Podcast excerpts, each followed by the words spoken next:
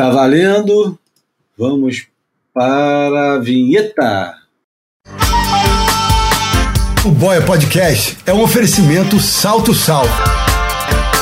Correndo atrás do sonho salgado desde 1988. Bem-vindos ao Boia número 220, números redondos, olha só. Uma ilha de informação cercada de água salgada ou filosofia de botequim sobre surf e seus afins, líquidos e sólidos.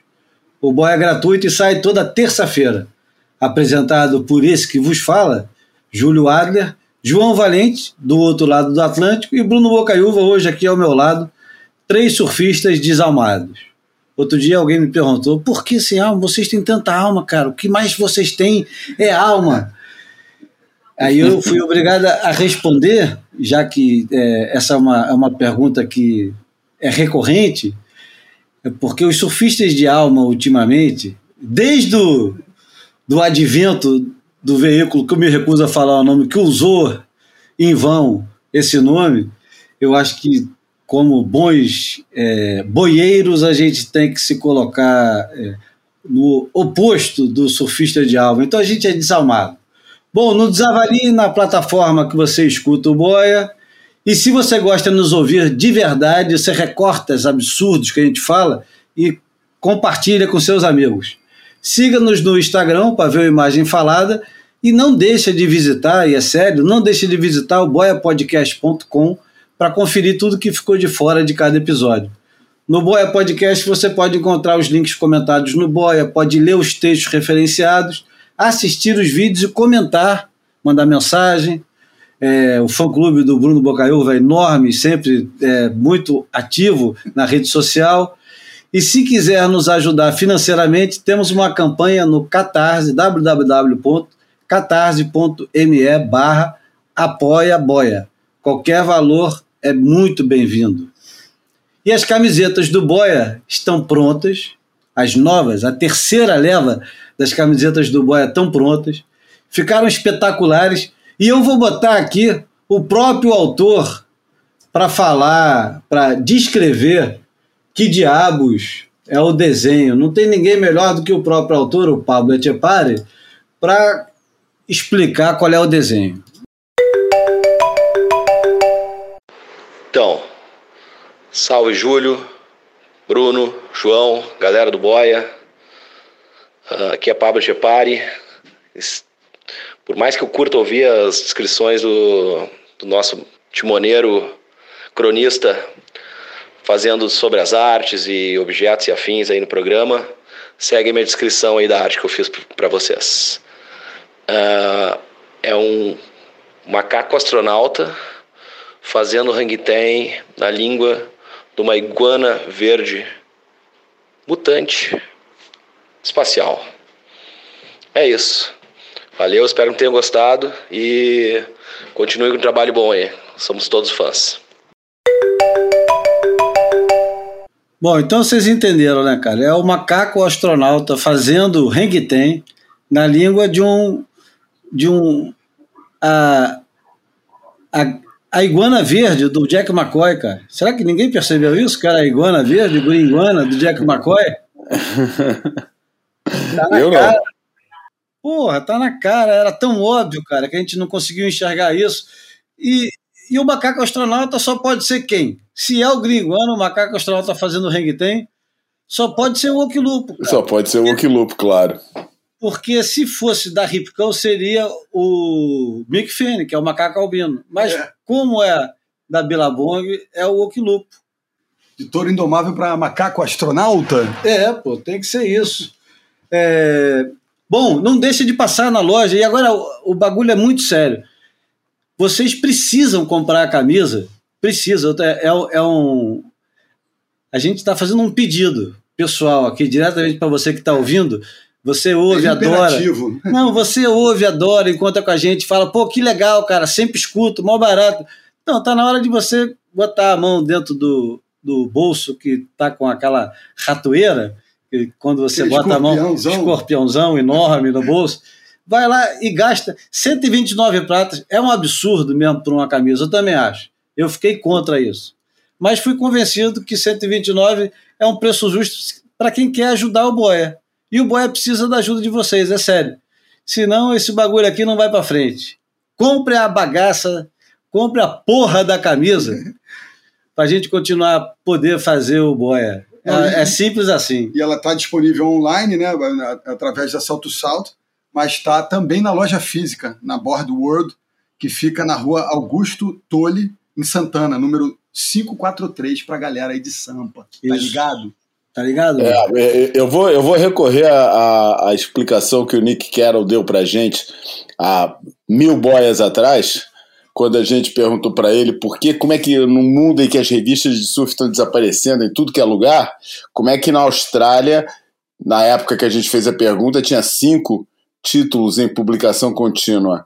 E ele, entre as várias explicações para explicar o que ele não sabia explicar, ele falava que uma coisa que tinha acontecido é que numa, numa Austrália onde, imagina, né, se no mundo inteiro o, o ato de, de pegar onda ficou um negócio tão banalizado, imagina na Austrália onde sempre foi uma coisa que todo mundo fazia. É, e ele falou que o, o, a revista de surf passou a ser um item de identidade, cara. Que verdadeiro surfista é, lia revista de surf. Uh, eu acho que eu usar uma camiseta do Boia, cara, vai separar quem usa de.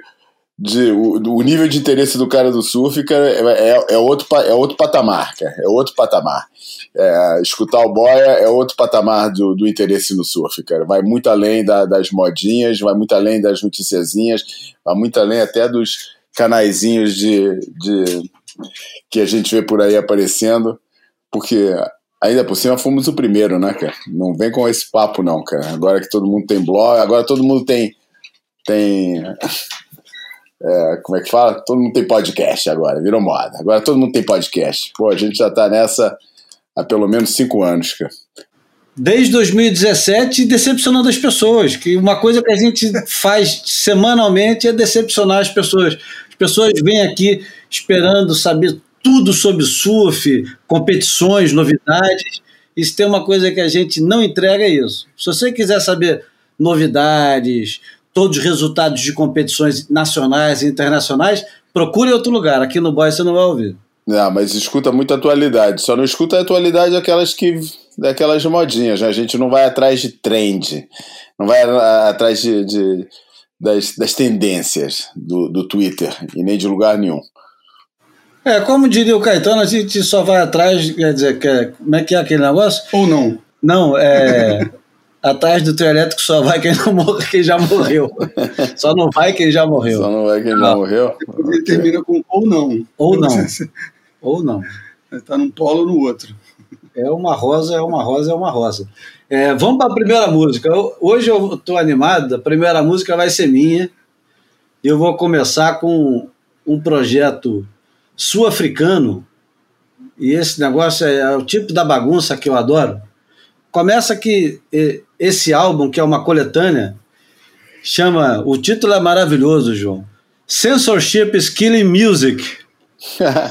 é uma coletânea de 1981 a 1989 de um camarada que tem um projeto que ele não me foi apresentado pelo Mariatti, o Mário Feliciano, famoso é, desenhador de fontes, mas foi ele que é, plantou a semente já germinada do Kalahari Surfers, quando passou aqui pelo Brasil e deixou uma coletânea inteira de, de coisas gravadas, e uma delas era só dedicada ao Kalahari Surfers, que é o projeto de um sul-africano muito doido, produtor, compositor, artista multimídia e sound designer chamado Warwick Sony. E nascido em Port Elizabeth, ali pertinho de, de Jeffreys Bay, que é a minha onda fetiche, a minha onda dos sonhos, um lugar que se eu pudesse eu visitava, visitava todo ano como uma peregrinação a Meca. Uhum. E ele nasceu em Port Elizabeth, mas ele cresceu em Durban, e ele, desde muito novo, adorava Jimi Hendrix, The Who, Frank Zappa, João, e Opa. Captain Beefheart. E ele adorava é, cultura indígena, cultura indígena não, cultura indiana, porque vocês sabem que na África do Sul tem muito indiano. E, e ele fez esse projeto que chama Kalahari Surfers, e esse projeto era um projeto extremamente é, engajado anti-apartheid. E se vocês é, não conhecem ou não lembram, a década de 80 foi uma década rica musicalmente, com projetos é, que se levantavam contra o apartheid. Fazer isso na Inglaterra era mole, mas fazer isso dentro da África do Sul era foda, porque era extremamente violento o, o regime de apartheid.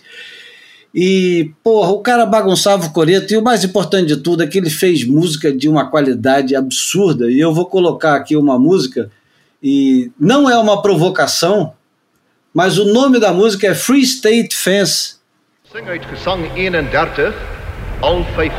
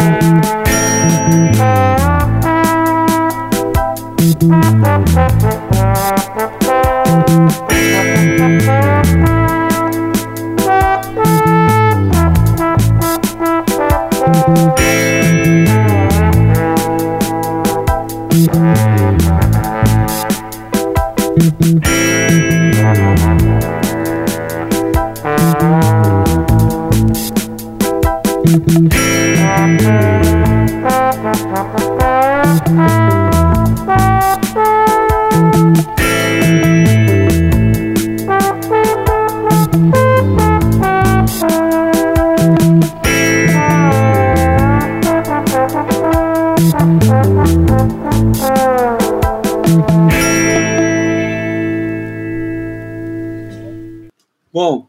Quem tiver curiosidade de saber mais sobre o Kalahari Surfers, vou botar o link lá no boiapodcast.com.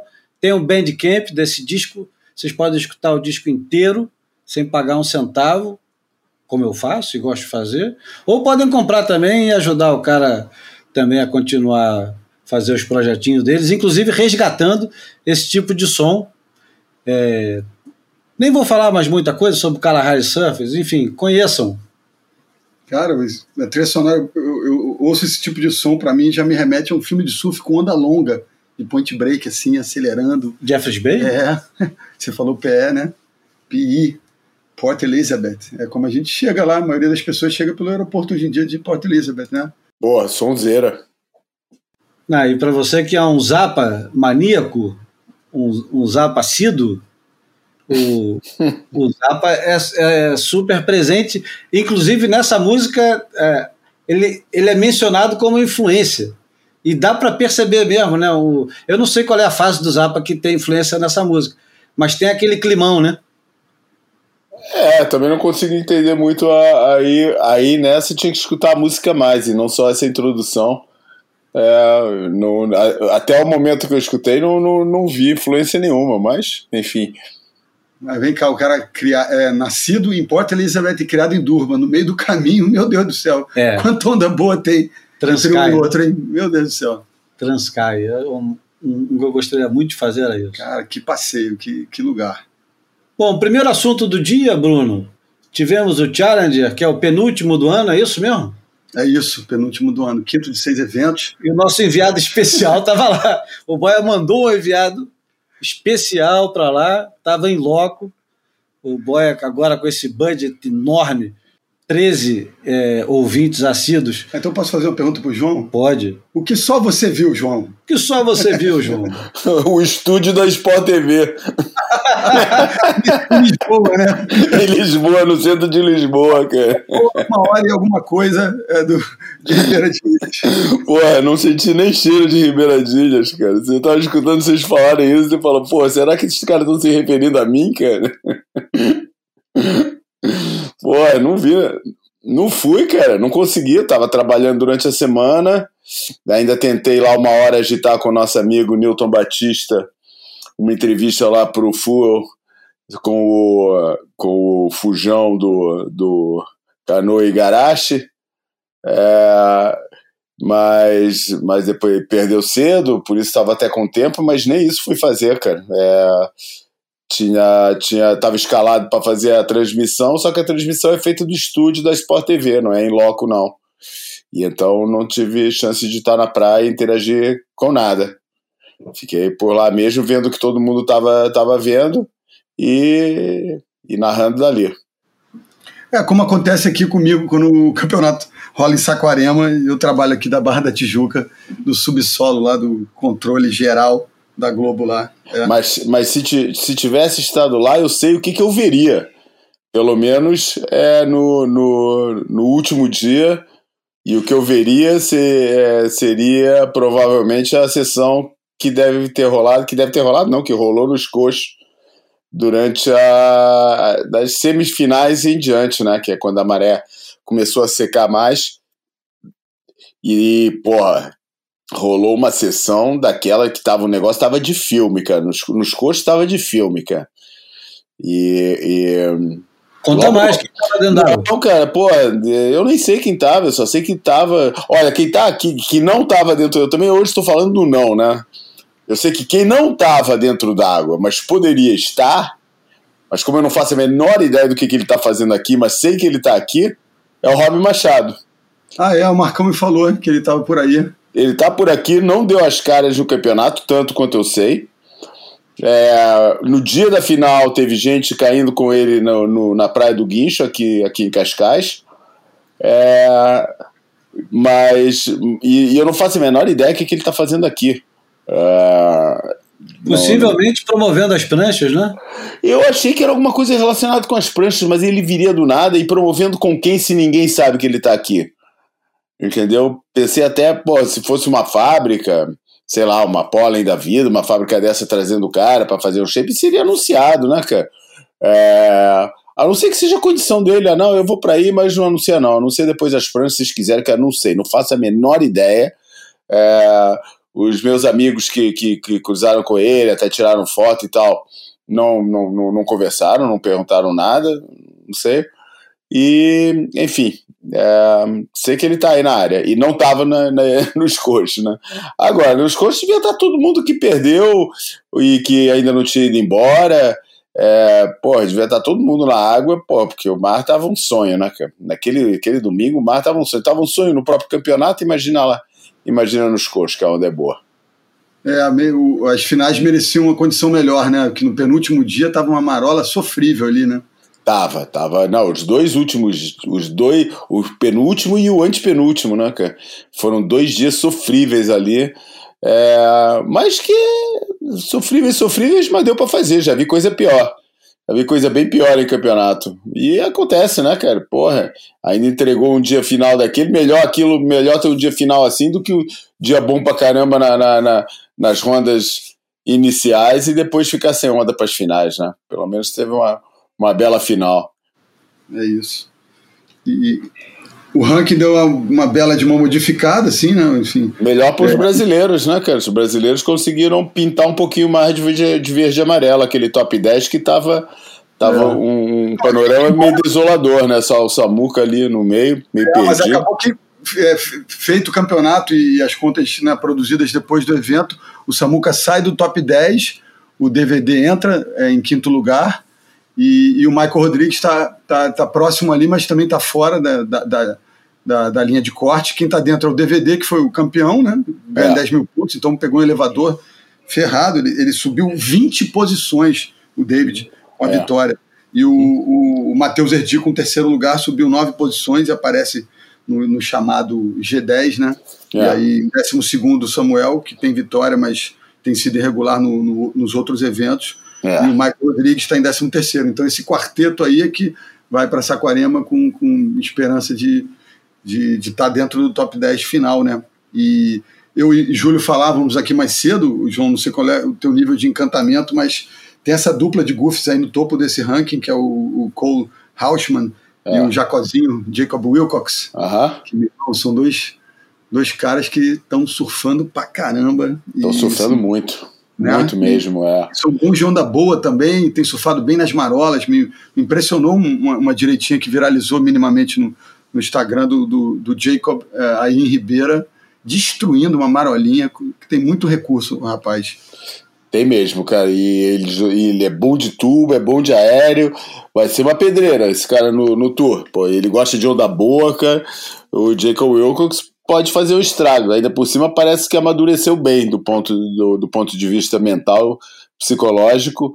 Acho que está competindo bem e, e, e porra, vai, vai, ser, vai ser duro o páreo com, com ele na, na, na no, no, tour. Bo, bo, boa soma aí pro contingente australiano, cara.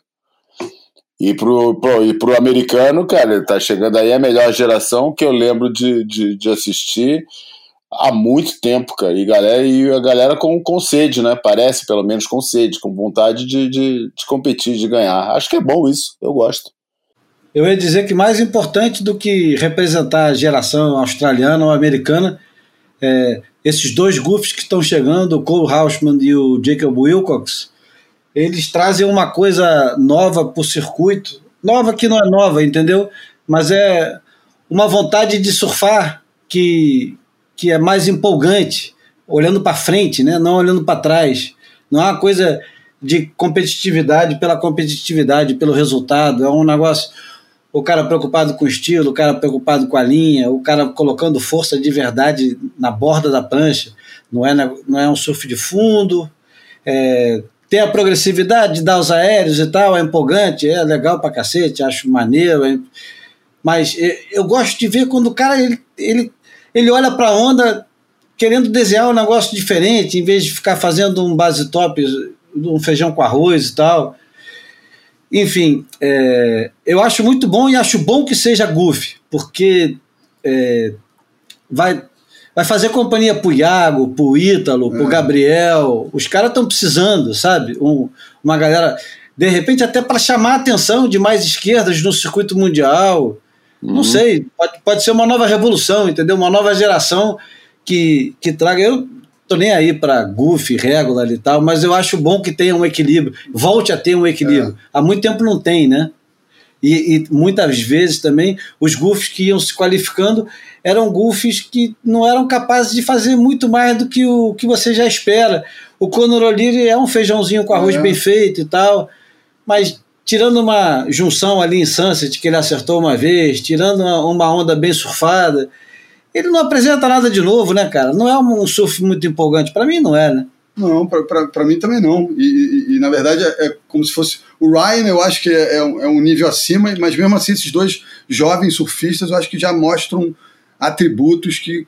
Mas o Ryan, né? o Ryan Callanan é, é aquele, muito quebrado, né? É mais um da geração que promete, mas chega e não cumpre, né? Você acha então, é como se já tivesse batido meio no teto, né? É, não sei. Os que chegam meio destemidos, assim, meio. É, eu acho que é cada um de um jeito, né? O Cole é meio abrutalhado, mas muito técnico também. E o Jacozinho é extremamente técnico, talvez menos brutal, mas, pô, realmente uma renovação bem interessante. E vi um cara para fazer o que o Owen fez, eu não lembro o ano agora, mas o Owen, naquele feed que estava enorme, que ele fez aquela bateria com o Julian Wilson, 16, inacreditável. Né? É. E, cara, aquilo ali foi um, um, um, degrauzinho na escada, né? O cara, os, os dois subiram um degrau na escada e todo mundo teve que seguir. Tava todo mundo afim também de, de fazer aquilo, né? Tava, acho importante ter esse, esses caras que puxem para cima não, e, e, que não puxem para cima. Feed, feed de volta, né? Então acho que vai ser legal vê-los em feed também. É. E, e, nas, e, nas, meninas, quem é que tá puxando esse carro no Challenger? É, Boa tem pergunta. Um, tem um... A Luana surfou muito bem, mas eu vi momentos isolados. Uhum. Eu, eu vi a, a Zoe surfando bem na marola, mas depois, quando o mar ficou mais encorpado, ficou um pouco perdido, né? É, mas acho que talvez venha agora o, o momento da gente abordar um pouco é, a, aquela questão que eu e o Júlio falamos aqui antes de começar, e até conectar o, o, João, que essas camadas que diferenciam a elite do acesso, né? A líder do, do acesso é a Sally Fitzgibbons. É a volta assim, passada. É, é a volta dos que não foram, quase, né? É a volta passada. É. Não é uma coisa que você olha e fala assim, pô, que bom que ela voltou. É. É. Não, é, pô, vai continuar e tal. De repente vai ter aquela vitória espetacular em Sunset, choro, é. hang loose. É. E legal. É, mas eu acho que a renovação na Elite, ela já meio que já foi produzida com a entrada das meninas, tipo Gabriela é Braz, né? Caitlyn Cima, já, já foi antecipada. Vem agora. A própria India Robinson, né, que vai se reclassificar. Isso, exatamente. Já chegou uma é. vez, já mostrou que era capaz, mas já saiu. Tem a Goofzinha ali da Califórnia, ali, você pensa que ganhou da Luana, que aí sim, essa não, não tinha estreado ainda. E que tinha feito um Pro Júnior muito bom, muito né? Bom. Ela tinha. Ela ganhou o ela Pro Júnior, né? é. né? Que foi o mesmo Pro Júnior que o Cole Hausman Exatamente. E o, e o mexicano que surfa pra caralho, é, o Alan, Alan Cleland. Jr surfaram pra cacete. Lá né? Side Riff, ah, como a, nunca houve. E a Kika Vezelko, né? Também Isso. arrebentou. É. É, eu achei que a Kika tá, tá surgindo muito bem, tá ficando cada vez mais sólida. É, é alguém que era bom para ela chegar ao tour, porque eu acho que ela se dá bem no tipo de onda que ela vai achar no tour. Ela gosta de onda com, com mais power, com mais espaço. Com mais power e mais espaço. Não quer dizer que é daquela que é Big Rider, nada disso, mas ela fica à vontade com, com, conta com mais espaço. E a própria, que não se deu bem nessa etapa. A própria, não, a Tereza, cara. A Tereza, eu acho a Tereza uma surfista muito dentro dessa geração mais moderna, cara. As pancadas, a saída de bottom dela e a pancada vertical que ela dá. É, e ela também tem recurso. É, eu acho que a Tereza é uma surfista que sofre com excesso de treino. Vou te falar, cara. Acho o surf dela muito é, é, modelado por o objetivo de conseguir, de conseguir ponto, e acho que ela perde um pouco da espontaneidade que, que, que devia ter, entendeu? De fazer uma coisa mais translocada de repente. É tudo muito esquematizado acho que fazia bem assim um exercício um pouco se afastar um pouco do, do, do, do campo da, da, de, de, treino atrás de treino atrás de treino e, e libertar um pouco, sabe? Pegar e fazer uma viagem longa para pegar onda em lugar que vai ter mais gente pegando onda bem. É, acho que ia fazer super bem para ela. Sair um pouco desse negócio de. de é, a, só vale manobra, cada, cada manobra tem parece que escuta o, o, o som da, da caixa registradora de ponto para passar. Mas eu acho que ela está totalmente dentro dessa geração, cara. Está em 11 e está cheirando ali o top 5, mas está tá um pouquinho distante ainda. Está distante. Ela precisava ter tido um bom resultado aqui e foi traída pela, pelo. Não pelas más condições, que as condições estavam iguais para todas, né? Mas, é, mas é... acho que Saquarema é uma onda que pode ser interessante para ela até. Pode, cara. Principalmente se, se, né, se as esquerdas tiverem, tiverem boas, ela pode, pode se dar bem, que ela é uma, uma Ela é uma boa gúfica. Não sei se o fundo segura até lá, que é dia 14 que começa, né? Mas o fundo no Point parece que tá bem legal. Ok. E vai dar onda. É, né? A previsão é boa. É. Vai ter onda certo. Beleza. Olha, no campo, no campo das fofocas do Rob Machado, do tio Rob Machado, quem tá lá também que eu tinha visto e agora fui conferir se era é, mentira ou não, é o Aquila Aipa. Então, portanto, certamente, isso é uma, uma viagem de negócio dos dois. É, mas, mas o Aquila Aipa eu encontrei com ele. É, Então, os dois não fazem planchas pro Slater? É, Slater Design. eles estão os dois na, na-. Ah, então talvez tenha isso. Vencedor Mas aí, mas aí acho mais estranho ainda, porque eu encontrei o Aquila Aipa num evento que teve final de semana antes do campeonato começar, que foi o Board Market, que é um negócio que rola lá na, na, na Board Riders da Ericeira, em que eles juntam umas várias barraquinhas de, de, de fabricantes, cada, né, vários fabricantes compram o espaço de barraca para botar lá suas suas pranchas, seus modelos, mas é um lugar que o que aquele para quem conhece a loja tem um, um gramadão grande que agora por mais de metade do, do gramado está ocupado pela mega rampa que é a maior half pipe da Europa que está ali bem na beira da estrada, mas ainda sobra um bom pedaço de, de, de, de, de grama ali perto do, do, do skate park É, e o pessoal todo mundo basta se inscrever lá com uma ficha e leva as pranchas velhas que tiver em casa ou as pranchas que quer, quer vender e, e bota lá para vender. É, e teve eu, e eu a convite do, do, do, do Gregório da, da, da Boss Riders, fui fazer a mediação de uma mesa redonda com, com, com vários shapers. O único internacional que estava lá era o, era o. Não, tinha mais. Tinha o Luke Bird, o Lip estava lá. É, e quem mais que tava, cara?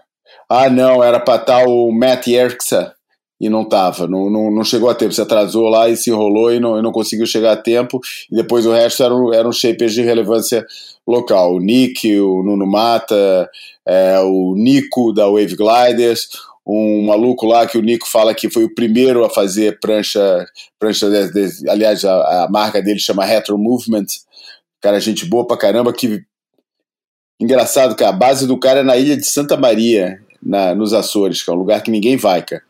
É, mas ele fica lá fazendo as suas pranchinhas e tem uma, tem uma presença. A Retro Movement tem uma presença. Mas ele fala que vende pouco para Portugal, é quase tudo para Europa. E, e, o Paulo do Bairro também, né, que, que, é, que é hoje em dia o principal shaper residente na Pollen. E foi maneiro, cara. A gente ficou ali conversando um monte de coisa. Que, é, o Nuno Mata já tinha bebido uma cerveja, e o Nuno Mata, quando tá assim, sai falando mesmo, cara. Foi, foi maneiro. mas o Rob Machado não tava, mas o Aquila Aipa foi, foi ver, tava lá vendo os modelos, conversando, trocando uma ideia e tal. Mas o Rob Machado não deu, não deu as caras por lá. Teve uma bateria de Legends, né? Antes das finais ali. Legends Saca? é sacanagem, né, cara? Porra, um dos moleques lá tem. a geração. Achei o, Gregório. O Ribeiro, né? Mas o Gregório é. que mostrou como é que é aquele cara. O Gregório é. é brincadeira, né? O cara continua competitivo pra caramba. O que tá mais quebrado ali, cheio de mazela, mas botou uma, botou uma lacra de competição, segura o bicho. Ó, eu conheci o Gregório e o Paulo do Bairro em 98, que eles foram os representantes portugueses no, no aquele Riff Big Wave que o Burley ganhou. Esse. Que eles ganharam por equipes, né? Então, é. dessa época que eu conheci essa dupla aí. É, esse foi um campeonato engraçado, né? Porque o, o, o técnico da seleção era o, o, meu amigo Zé Manel Souza Braga, né? Que tem vários amigos aí no Rio, morou no Rio um tempão também. E, e ele, na época, me perguntou, cara. Ele estava na dúvida, o campeonato era uma novidade, né? Lançada pelo Fernando Aguerre e pelo Cadu Vilela. É, e o campeonato ia ser uma novidade. Ele me perguntou, pô, João, quem que você acha que eu, que eu, que eu chamo para esse campeonato? Eu falei, cara, na minha opinião, é assim, as ondas, se entrar um swell é, é digno de um campeonato onda grande em, em Todos Santos, o tipo de onda que vai quebrar lá não tem um único português que viu.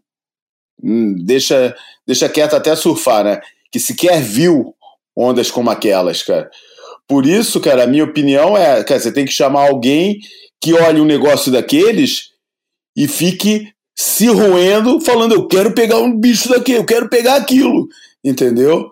Você não pode chamar alguém que tem fama de se jogar porque ah, porque pega uns dias grandes nos coxos, não, cara. Você tem que pegar alguém que seja totalmente insano e que, porra, que vai pegar aquilo porque não consegue nem dormir se não pegar uma onda daquelas. Mas ele optou por chamar os caras que, dos competidores portugueses, aqueles que na época tinham mais essa tinham mais essa, essa aura de, de, de, de gostar, porque gostavam mesmo, cara. Os caras gostavam de. Chegava aqui nos cursos, aqueles dias fechando já com mais de 10 pés, fechando a Baía dos Coros, os caras estavam lá se jogando para dentro e tal. Mas aí o negócio era totalmente diferente. Nunca tinham botado uma prancha acima de nove pés debaixo do pé, nunca tinham visto uma onda daquelas na frente. Aí o que aconteceu? Passaram até a primeira bateria, né?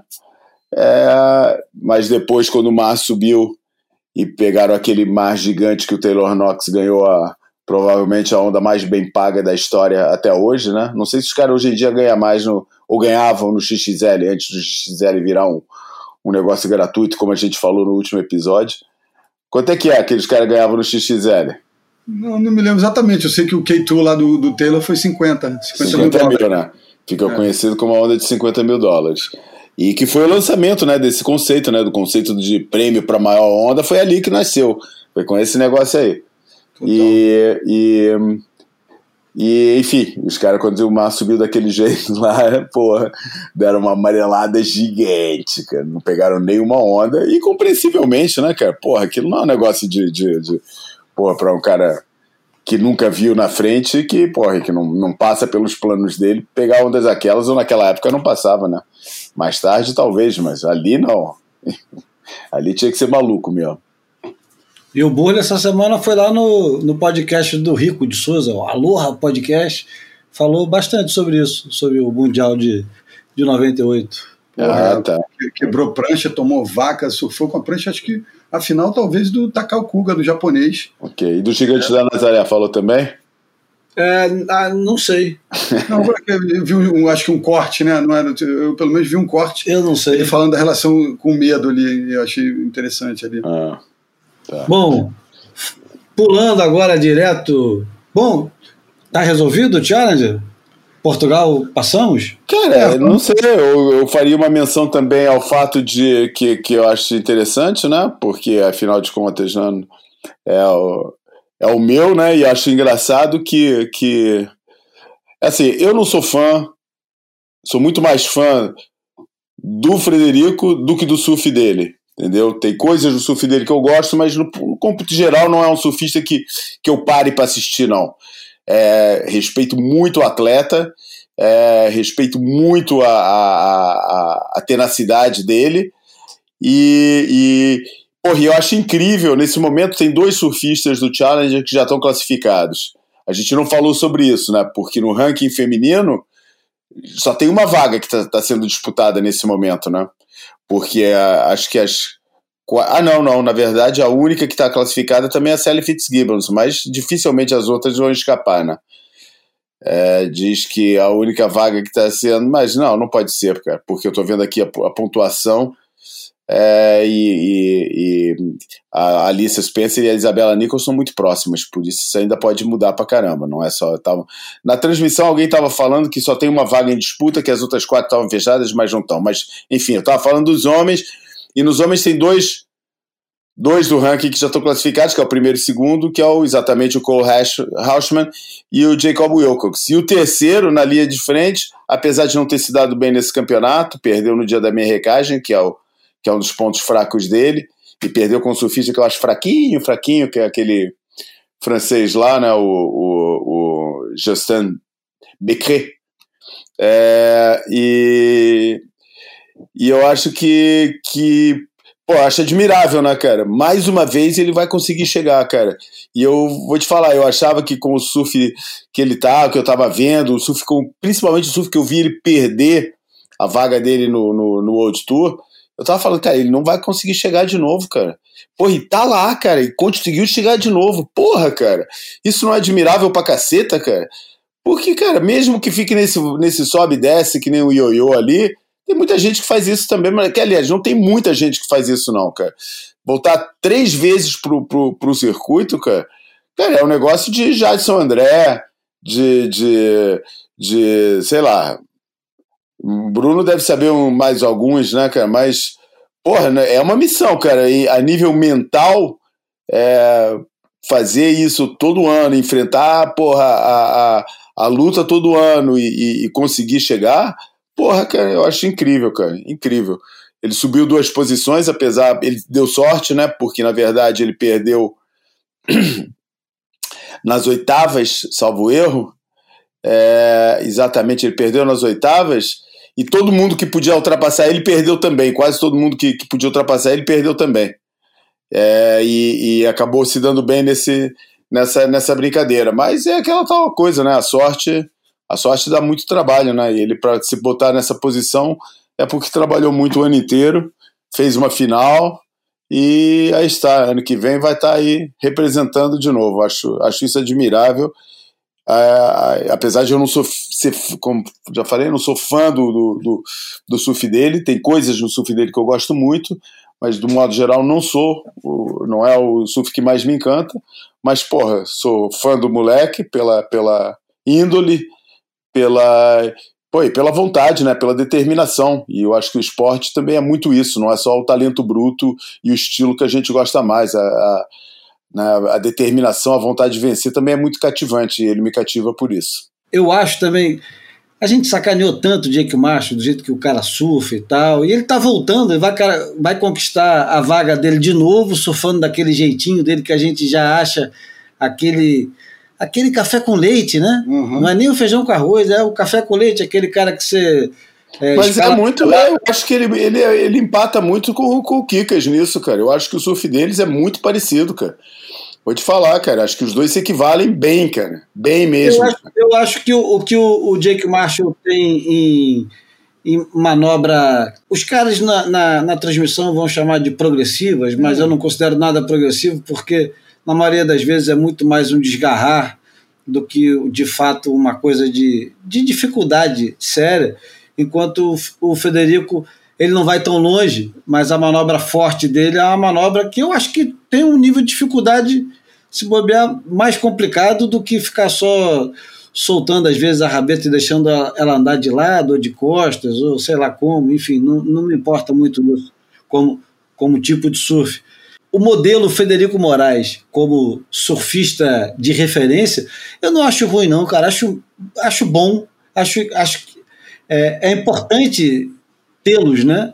Claro, um cara, cara, um cara que, que tem uma obstinação que vai muito além da capacidade dele de surpreender como surfista, né? É. O cara, ele acredita. Pô, a gente viveu isso intensamente com o Peterson, né, cara?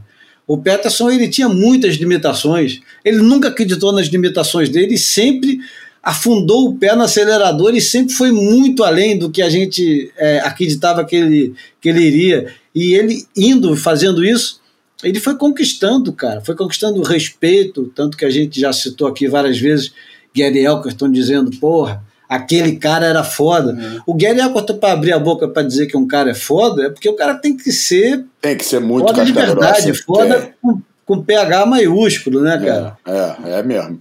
E eu acho é que o, Kikas, o Kikas, faz isso também, cara. Os caras, porra, é um cara que pô, ninguém quer pegar em bateria, cara. Ninguém quer pegar em bateria. Eu, eu vou citar aqui o. Em, em Jeffries, ele e o John Jones, é, semifinal de 2017 meu irmão, o cara, o John Jones. Não, não vai contar a história do. Vai contar a história do Peter King de novo, de novo né? Não, mas é isso. O cara parecia que tinha feito uma bateria soberba e o Kikas foi lá, meu irmão, e virou, fez mais de 18 pontos e venceu o John John em J-Bay clássico. Ah, Quem é. é que entra nesse, nesse grupo aí? E pegou o Gabriel Medina no auge do Gabriel Medina, já com título mundial, em Wink Pop, no mar que era todinho do Medina e desconcertou o Medina, tirou ele do sério. Os caras são amigos, cara. É. Eu, enfim. É, era bom que o, o Vasco tivesse um pouquinho disso e era bom que tivessem outros surfistas portugueses e brasileiros também, por que não? Aliás, uhum. ele. É, e europeus, ele... né, cara? Porque tem um negócio no Challenge que eu acho importante, cara, pra, pra, do ponto de vista europeu, que no Brasil provavelmente não tem uma única pessoa que, que, que nota essas coisas.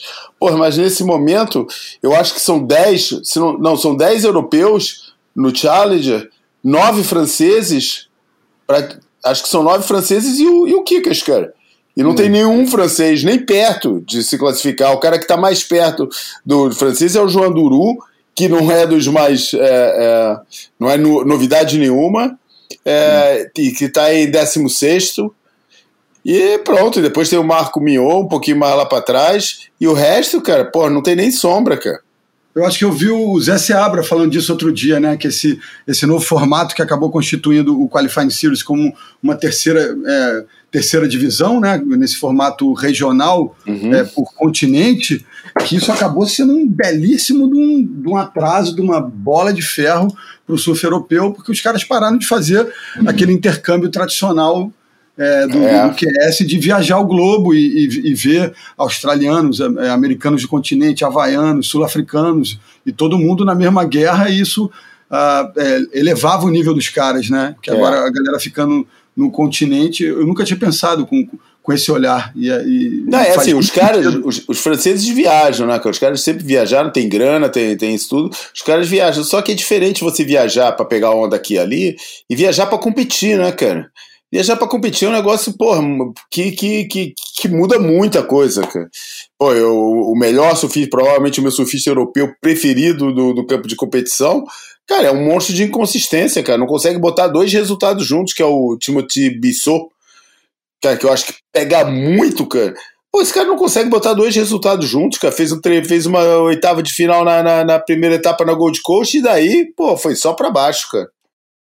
O clone do Michael Campbell. Caraca. E aliás, a gente tem vários clones, porque outro dia eu descobri o, o George Pitar, George Peter. O cara surfa igualzinho ao Devo, cara, o Chris Davidson. Você percebeu isso? Não, não, não separei, não. O que eu reparei é que aquele garotão é, havaiano que apareceu agora, aqui fez, a, acho que até fez semifinal ou quarta de final, o Jackson Bunch, Pega igualzinho ao Kalani Hobby. É, é mesmo, é verdade. Aquele, aquele surf fraquinho, né? Que parece que, a é. prancha, que a prancha nunca afunda, né? Tá sempre muito em cima d'água, né? É, isso mesmo. Ai, ai, ai. Vamos para a segunda música, não, Depois, não, só para. Cara, vamos só para completar aqui um negócio. Ah. A gente pode até deixar para falar depois da, da, da segunda música. Ah. É, então vai, vamos para a segunda música. A gente retoma mais um, um, aspecto sobre o challenge, que não é sobre essa prova, é sobre o challenger no geral. E, e depois a gente vai para outros temas. Vamos embora. É, então, som rosa ao, ao Matheus Erdia com um trabalho novo com o Grilo também, que eu acho que deu para perceber ali já. Um Isso. Da, da tem, tem coisa para falar ainda. Tem coisa para falar. Mas vai na música. Não, mas então, eu, eu, eu tô lendo uma segunda biografia do David Grohl, tem um, eu tenho uma que eu comprei lá fora, que é em inglês, que é, eu acho que This is a Call. É, enfim. E, e, agora eu estou lendo uma que é em português, que é o David Grohl, o contador de histórias. E eu estou no capítulo que ele estava no, no Scream e feliz da vida, mas o Scream, porra, é, tendo dificuldade de decolar com, aquele, com aquela faminha regional, mas com porra, poucos recursos e dificuldade de viajar, aquele esquema muito independente, Kombi, de van, casa de amigo, sleeping bag, para lá, para cá, e ele, num, quase uma crise existencial, o David Grohl, quando ele recebe um, um, chamado do cara que ele conhecia, que era meu camarada, mas ainda não era grande amigo, o, o Chris Novoselic, que na verdade é Christ, né, que é, é. é enfim, descendente lá do leste europeu também, e recebe um chamado é, convidando ele para fazer um teste no Nirvana. E aí ele fala, pô, mas como assim? Pô, eu vou deixar meu, a, a, banda que eu sempre sonhei, que o Scream era. Ele idolatrava os caras que eram 10 anos mais velhos que ele, mas a precocidade dele, o talento dele, colocaram ele nessa cena e, ta, e com tamanho destaque que ele acabou sendo convidado, enfim, é, relutou muito em aceitar o convite é, e ligou para a mãe dele. Ele conta a história que a minha mãe sempre me deu os meus melhores conselhos, então vou ouvi-la. É, você tem que pensar em você nesse momento. Ele aceita o chamado no Nirvana e, e o resto é história. Então eu quis, quis escolher uma música hoje que é de um disco é, do Bleach, antes do Dave fazer parte da banda, e é logo aquele Arrasa Quarteirão, primeira faixa do, do disco, que é o Blue.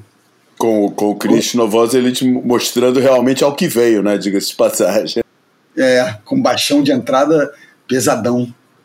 Não tem no, no Filthy Habits essa música? Talvez, hein?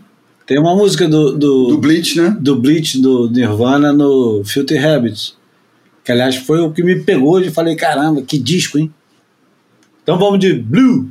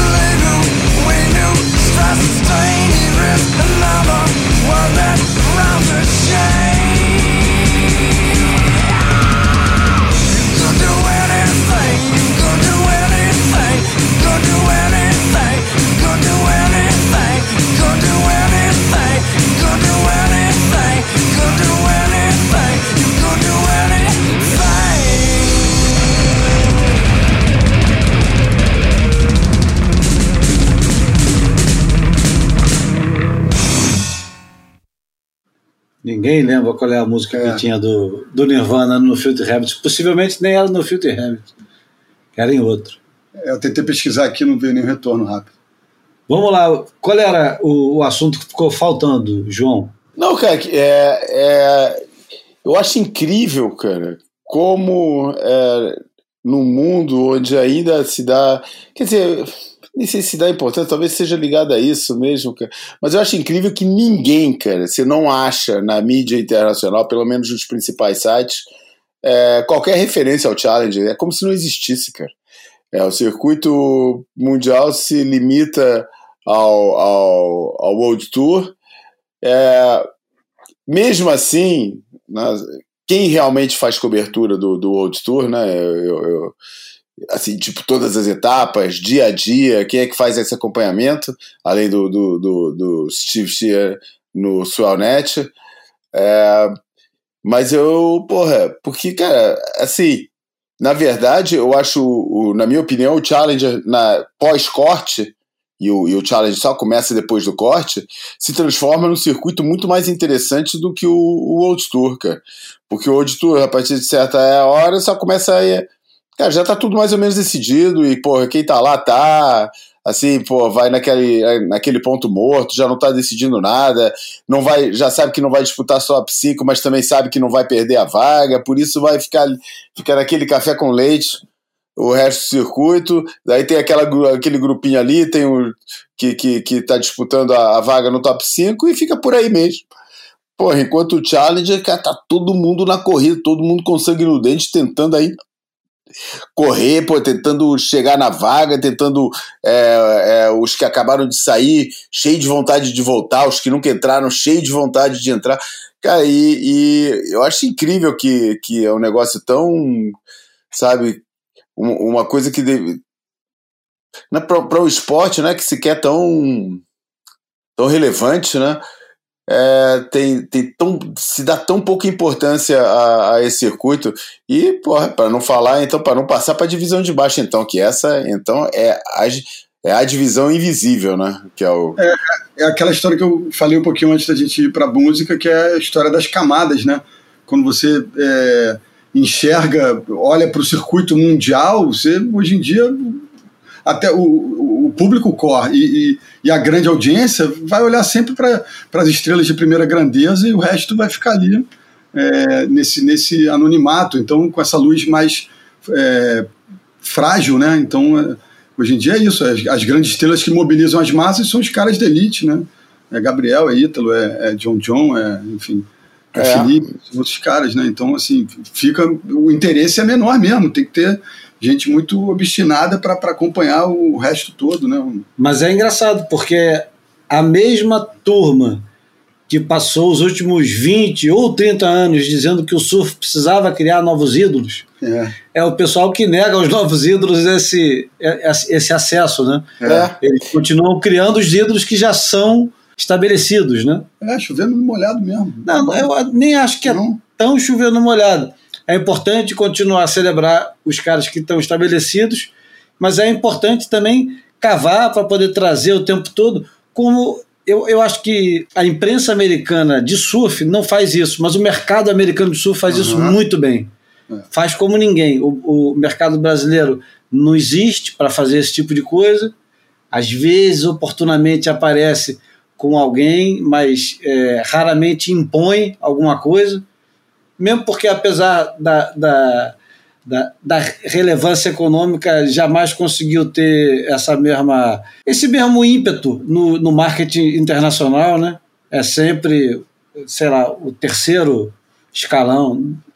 E, enfim, é, o que a gente tava, o que a gente está tentando dizer aqui é que o, o, o WQS, como se conhecia antes, que não existe mais, e que hoje é a terceira divisão, e o Challenger, que tem tanta gente boa de fato e que esses caras em pouquíssimo tempo estarão é, afrontando e confrontando o primeiro time que já está estabelecido, é, não tem não, não tem tanta atenção, pronto, não tem tanta atenção. E nem da gente mesmo. Porque eu não. confesso, volta e meia, não, volta e meia nem assisto. Eu, às vezes, fico surpreso que um cara tão bom é, tem aparecido do nada, quando na verdade o cara está cinco anos no WQS. É.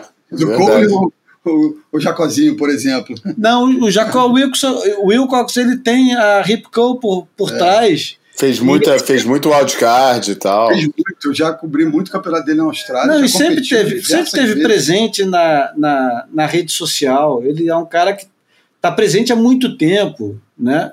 O Cole Hausman não, o Cole Hausman é um cara. E principalmente o, o Alan Cleveland, que para uhum. mim é o melhor desses caras todos. E agora, inclusive, nesse campeonato que o Jeremy Flores fez, uhum. tem umas cenas dele que outro dia saíram. Não me lembro se foi a Quicksilver que colocou. Meu Deus, cara, o cara pegando cada tubo, e ele, e ele é bruto, né, cara? Dá é. cada coice na. Porra, eu já, já sou fã, tô curioso para ver esses caras no, no WCT, muito curioso, para ver se esses caras vão ser. Vão, vão fazer a mesma coisa que o Jorge fez no primeiro ano dele, que derreteu completamente, quase roda, né? O cara que era considerado o surfista mais promissor do planeta. Porra, botei dinheiro no bolão, queria ser campeão mundial. Não. Uma guerra entre os grandes patrocinadores do é. mundo, Michael Jordan, Ronaldinho, todo mundo ligando pro cara para ele fechar com a Nike. E o cara derreteu completamente. Enquanto o Danny Reynolds, que era a grande promessa, que tinha tudo para derreter, fez a bateria do ano com o, o Joe Paxson. Em, em... Aquilo não era Kira, né? Aquilo ali era Snapper Rocks, é. no, no melhor Snapper Rocks do, sei lá, de tempos. E foi incrível. Humilhou o Joel Paxson numa bateria que acho que entrou nos anais, opa, da história. Enfim. É verdade. Vamos seguir. O Matheus, o Matheus também, cara, eu acho que vale uma palavra para já que você falou em coice, vale uma palavra pro, pro David, né, que ganhou, porra, desferindo coice atrás de coice, parecia um cachorro, um, um, um cavalo é, raivoso dentro do, do estábulo, louco pra sair.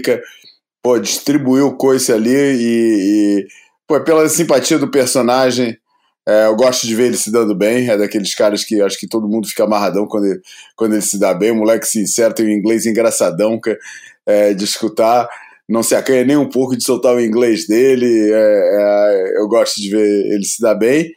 E o Matheus, cara, vou te falar, cara, o Matheus meio que me decepcionou quando o Mar subiu no último dia, cara. Achei que. Acho que o surf dele é, ainda falta maturidade. Eu acho que o, o Grilo tá trabalhando muito bem ele, mas eu acho que se notou muito mais o dedo do Grilo no, na, na Luana Silva do que no, no Matheus. Eu acho que o Matheus está mais maturo é, é, competitivamente, é, mas eu achei que ele ficou perdidinho ali na, na, nas paredes mais, mais volumosas e com mais espaço, não pelo volume, não pelo peso da onda, nada disso. Eu acho que é mais pelo espaço mesmo é, de, de, de preenchimento da, da onda acho que fica também meio leve o, o surf dele, parece que fica infantil mesmo, cara. Acho que parece que de repente é um cara que você está vendo competindo no, no, entre os adultos e de repente você olha para ele e fala, ué, botaram, botaram um júnior aqui na, na, na, água. Não sei se vocês têm essa percepção também, mas é, é eu achei que ele decaiu muito no, no, no dia das finais, que eu estava esperando que ele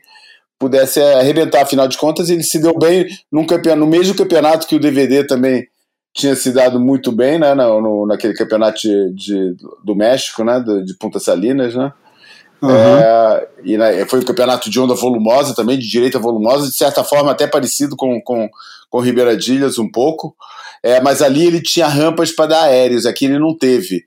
É, e, e, ele compensou muito, muito do, do, do, desempenho dele lá no México foi baseado no, nos aéreos dele. Eu acho que quando ele encontra uma parede desse, dessa, sem sem a, o, o, as oportunidades de, de, de, soltar o repertório aéreo, é, acho que o jogo de, de carve dele está ainda precisando ser trabalhado.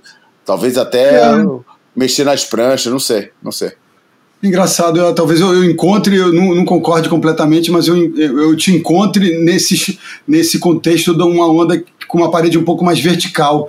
Em alguns momentos eu vi eh, os carves dele tendo dificuldade de ele fazer o arco todo, porque a onda estava muito frágil, mesmo ele sendo muito leve e muito técnico. Me estranhou um pouco por isso, mas eu, eu acho que ele te, tende a render melhor se, se ele tem uma, uma parede um pouco mais vertical. E, pô, eu, eu vim de. Eu tenho uma memória recente um, da, da, atitude dele e, e da abordagem dele lá da Praia Mole, que ele ganhou a etapa do Dream Tour, uma onda com um metrão, um metro e meio, porra, com um nível de grosseria interessante e ele muito à vontade e, como você falou, tirando proveito de uma onda vertical para jogar acima do lip, né? Dar vários aéreos com. E, e, e, ele tem um aspecto interessante que o moleque é meio estudioso da matéria. Então, assim, se, você, se ele dá um aéreo e você é, usa uma nomenclatura errada, ele vai lá e corrige. Então, é, é, é um estudioso da, da matéria e meio obcecado nos detalhes. Isso me encanta nele. É um moleque extremamente técnico. Eu acho que tem muito para crescer mas é, ainda precisa lapidar alguns aspectos, aí isso eu concordo contigo.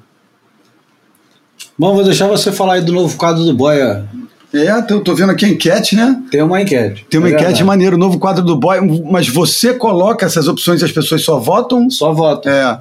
Então o novo quadro contempla aqui várias. É, múltipla escolha, né? Seria. Então, assim, você pede a música, é, como se fosse letra A. É, boieiro manda áudio, letra B. Baterias inesquecíveis, letra C. Brinde do boia, letra D. A, a sua boia, ou a sua prancha, no caso, letra E. E Enciclopédia do Surf. Enciclopédia no Surf no Boia, né? O trabalho do Matt Walsh é replicado no Boia. Letra, já estamos na F, né? É. e Dragão Solta Fogo, gostei dessa. Dragão. É o nosso ombudsman. Dragão. Uma, com uma participação mais permanente, mais. É, né? É, old timers. Long timers? Uh, old timers. Old timers. Então, old timers. A gente já junta Dragão, Tito, é. já podemos fazer o retiro do surfista. Porra, pronto. É, não, mas é o que foi que tá eleito. Tá levando, é. foi, foi eleita Baterias Inesquecíveis. É um quadro bom, né, João, da gente fazer? Baterias Inesquecíveis? É, a gente começou por soltar uma agora mesmo, né? Pois é, então, a gente pode convidar os personagens a falar e a gente comentar também, né? É, exatamente. Acho ótimo mesmo. Vamos para essa. Bom, é, vamos. Aliás, para... podemos fazer ela, essa é, sem, sem, sem compromisso, mas se os nossos ouvintes quiserem interagir com a gente e, e sugerir as suas baterias, basta falar que bateria que foi, que campeonato e o ano, e a gente corre atrás do negócio. Só sugiram e se a gente alguma delas chamar a nossa atenção, a gente vai tentar. E é muito mais legal quando você tem alguma história para contar a respeito dessa bateria. Se você estava na areia, Isso. se o cara, quando saiu da bateria, é, deu uma escarrada e, e, passou perto de você. Se quando ele estava indo para a bateria, ele tropeçou e, e jogou areia em você sem querer. Enfim, esse tipo de coisa. Se você deu carona pro cara, se você estava dando a bola no baseado e o cara pediu para dar dois antes de entrar na bateria, tipo o quilupo lá voador pô, posso dar um dois antes? Né? Esse, tipo é. de, esse tipo de informação sempre agrega bastante. Agrega, turma curte.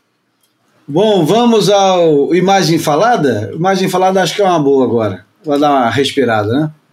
Fotografei você na minha Rolleiflex.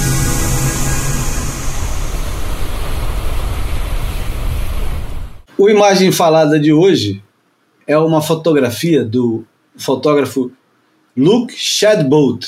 Nomezinho sem vergonha. O, o nome da foto chama Salutation, é de 2013 e ganhou o prêmio de foto do ano de surf da Nikon em 2014. Ela foi capa de dois livros, o Passing Through e outro que é uma, uma publicação muito interessante. Não sei se vocês já ouviram, Bruno e João, chama Great Ocean Quarterly e é uma publicação super interessante. Já ouviu? Não. Não, é, é, vale a pena conhecer. E a fotografia, eu vou tentar descrever um pouquinho o que tem na fotografia. É um surfista com as duas mãos para cima, celebrando uma onda que acaba de se chocar as pedras, que está bem próxima dele. A luz é maravilhosa. E eu imagino, estimo, eu não imagino não, eu estimo que a espuma, ao bater nas pedras, ela foi a uma altura de uns 15, 20 metros. Por aí, Bruno, será? Porra, por aí mesmo, se não mais, é muito impressionante. Né? Então é impressionante que o, o, sujeito, ele parece que ele está saudando o, o momento que ele está vendo. Eu nem consigo imaginar a distância que é é, essa explosão dele, e não sei nem se o camarada foi para dentro d'água com a intenção de, de provocar esse, esse momento para o fotógrafo. Eu, eu, acho que é, é difícil não ter feito isso com essa intenção, né? É incrível a foto e é um momento de, de surf. É um dos momentos mais, talvez uma das fotos que a gente colocou no imagem falada que diz mais respeito ao, ao espírito, para evitar usar alma, ao espírito do surf, porque é pura celebração de um momento onde você não vê a onda, não vê o surfista surfando, você não tem indício nenhum que o mar tá bom, nada indica que o cara tá se divertindo, ele simplesmente está dentro d'água aproveitando o que o mar oferece de melhor, né? Que são as surpresas, né? Que são essas coisas imprevisíveis e esses momentos que de repente você olha e fala: foda-se, né? Todo o resto, foda-se prancha, foda-se onda, foda-se tudo. Olha isso que está acontecendo em volta de mim. Isso é a natureza no seu, em todo o seu esplendor, né, Bruno? Estado bruto, impressionante. Impressionante a, a magnitude mesmo, o volume do. Me, me fez lembrar, mas aí seria ao contrário, né, desse frame Fiz lembrar aquele canto da, da, da cacimba do padre é, lá, em, lá em Noronha, que tem aquele triângulo às vezes. Porra, segunda vez que eu deixo o telefone cair, desculpa aí.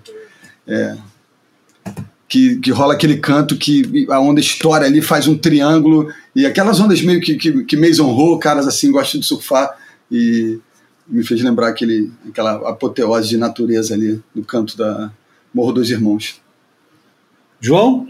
É, uma coisa, porra, eu, eu sou fascinado por essas coisas, né, cara? Eu, eu, eu acho que, que, que o, o mar é muito mais fascinante do que aquilo que se faz nele, né? Acho que o mar é, é, é a fonte de tudo e, e, eu sou fascinado com todas essas fotografias espantosas de ondas, que as formas mais estranhas que, que, que, que se formam no mar.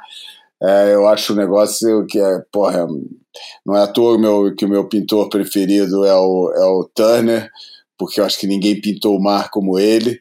E, e quando eu vejo essas imagens, que é, é, daquela. Sabe, eu, eu tenho pena de, da, das coisas hoje em dia serem tão. tão que da imagem tá ter sido relegada, porque a palavra é essa mesmo, relegada para uma, uma distração de dedo é, e, não, e não enaltecidas como um, uma. Né, como a, a, um, como a entrada com, dos, dos olhos como entrada da alma, né? Porque, cara, vem com conversa não, cara. Olhar foto no Instagram não é, não é, não é apreciação de fotografia. É, cara, é, é passar o dedo, cara. Não, não, não, não, não vai mais. É, é, é, passar o dedo. É passar o dedo. E, e, e, e, as fotos não ficam na memória mais, cara. Antigamente as fotos ficavam na memória. Você ficava meses olhando para a mesma foto. E essa era uma daquelas que merecia esse tipo de contemplação, porque eu olho para essa foto o que eu escuto é bum! Só escuto o barulho daquela da, da, da, porrada ali, cara. E eu lembro que na Madeira, quando eu fui a primeira vez para Madeira, a gente ficou num, num lugarzinho que ficava na frente de um de um de umas rochas que fazia quando o mar estava grande, cara, fazia um backwash gigantesco, cara.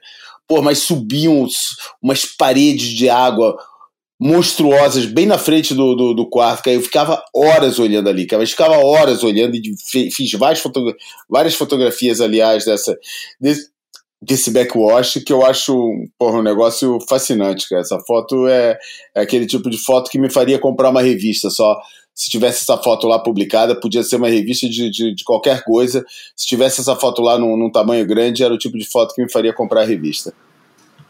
É, não é à toa que ela ganhou a foto do ano é, logo da Nikon, né? Enfim. É. Vamos é seguir. Vai, bora. Vamos seguir em frente porque acabei de receber o para lá de Marrakech. Opa! Opa. Vamos embora, fresquinho. Fresquíssimo para lá de Marrakech. Vamos ter a surpresa de ouvi-lo no ar. Esse papo já tá qualquer coisa. Você já tá pra lá de Marrakech. Salve amigos do Boia, aqui Tito Rosenberg, mais uma participação para este incrível podcast. Eu sou aquele que destoa, porque enquanto todos os três mosqueteiros aqui do Boia falam de surf, eu falo de coisas aleatórias, como fui, aliás, autorizado a fazer. Mas hoje eu falo de atualidade e surf também, porque estamos aí com esse conflito entre Israel e a Palestina, temos o conflito entre a Rússia e a Ucrânia, o mundo está na ponta dos pés, de cabelo em pé, assustado, e me lembra dos tempos em que os conflitos e as ditaduras e os regimes militares é, impediram o surf de rolar como deveria.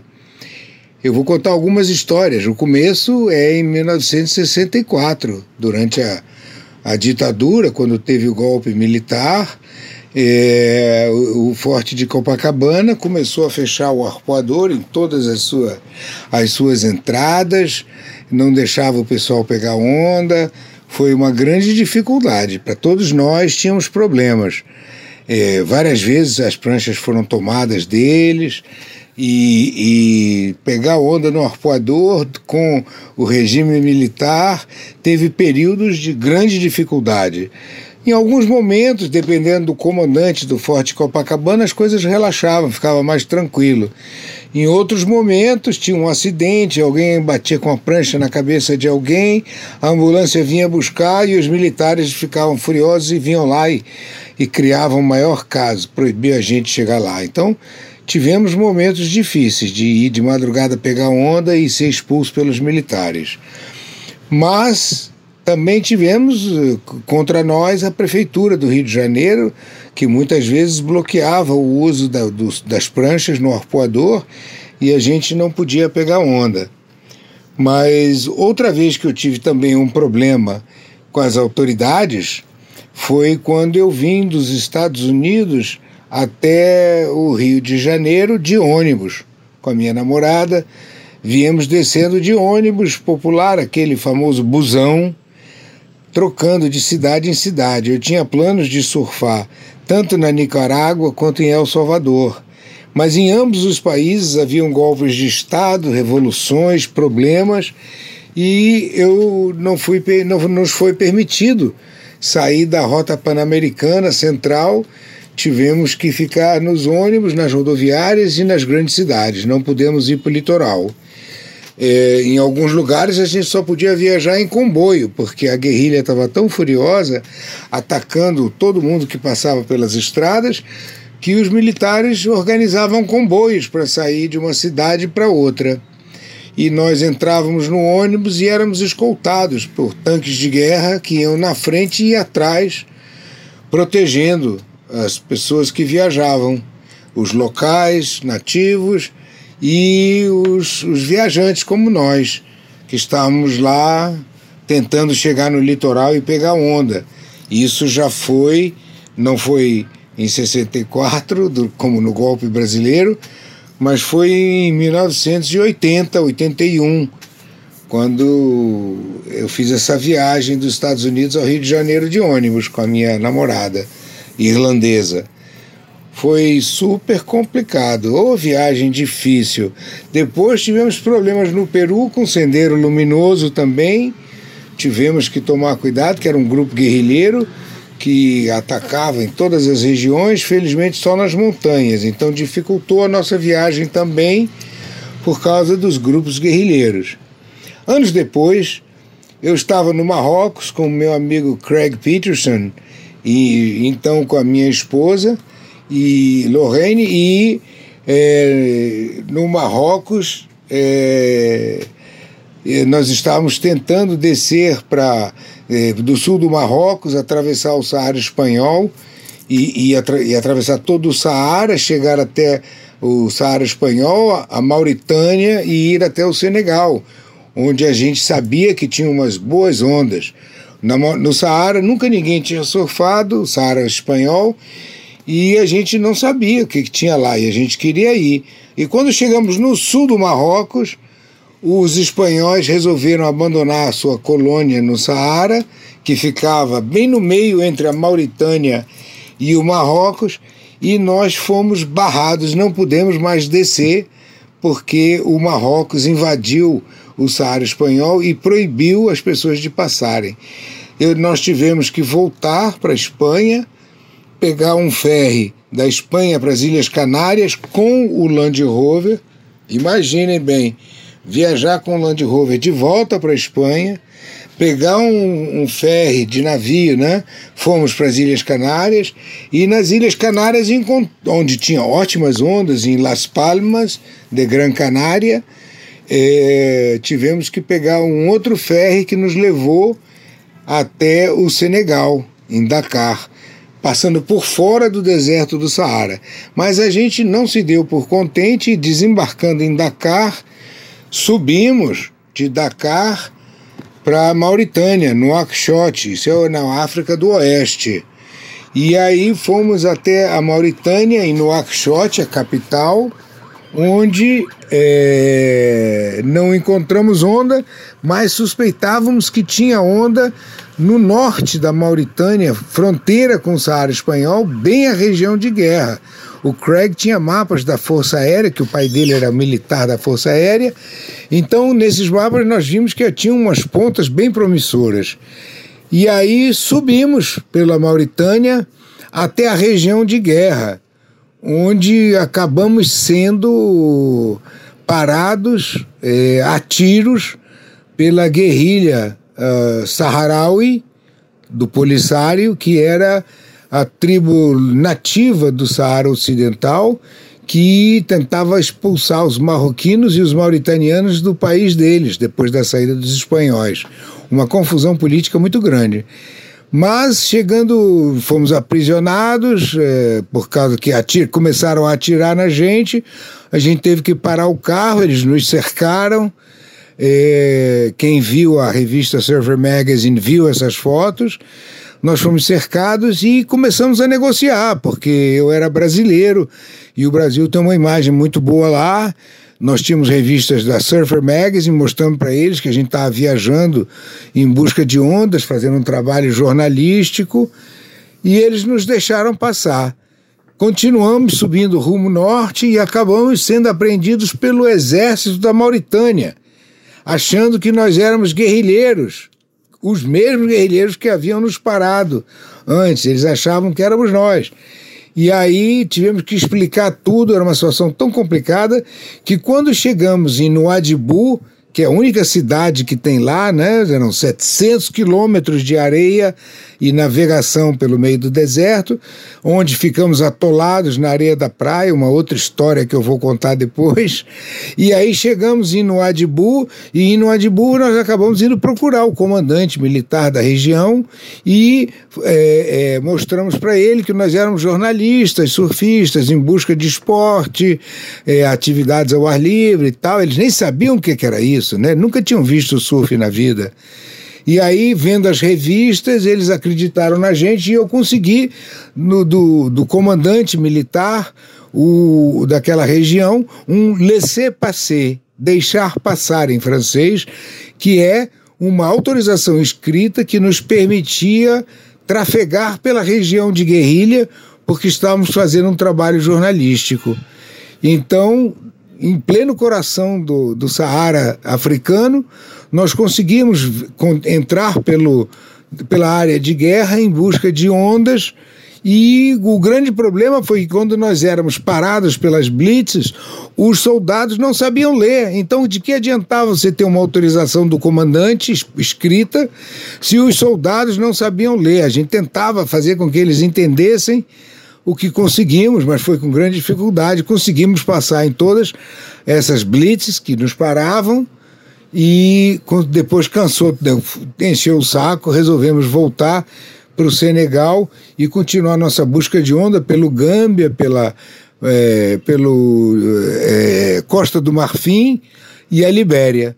Foi uma época de grande confusão. Na Libéria acabamos sendo presos como se fôssemos espiões americanos e espiões é, é israelenses. E aí a gente cansou, vendeu o carro e realmente largamos tudo e voltamos para casa. Ser surfista viajante naquela época foi muito difícil. Mais uma história. Tenho fotos para provar. Parece mentira, mas não é. Acredite se quiser. Um grande abraço a todos e até o próximo Boia. Esse papo meu tá qualquer coisa e você tá pra lá de terra.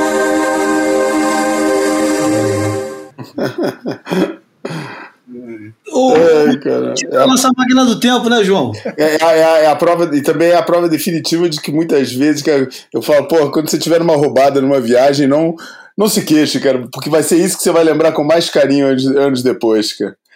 E, enfim, pô, é, é, é, muito legal, cara, é muito legal escutar esses relatos, cara, porque, cara, tá desaparecendo isso, cara, esse mundo que ele tá relatando, cara, cada vez existe menos, cara. Como o Klaus Mitteldorf estava tava falando pra gente nos episódios atrás, cara, pô, tá, tá sumindo, cara. Esse mundo tá, tá. que esses caras viveram, cara, cada vez está mais difícil de, de, de, de, encontrar. Até mesmo nessas costas africanas e tudo, cara. Pô, vai ter um. Em qualquer lugar da costa africana, acho que pô, vai ter um, alguém que abrir um, uma escolinha, um surf campzinho. Tem, pô, tem tudo que é lugar, cara. É, por isso, ir num lugar onde totalmente, onde o surf seja uma, uma novidade absoluta, onde a prancha seja um objeto totalmente estranho, cara, já não tem chance, já não tem muita chance de isso acontecer, não, cara.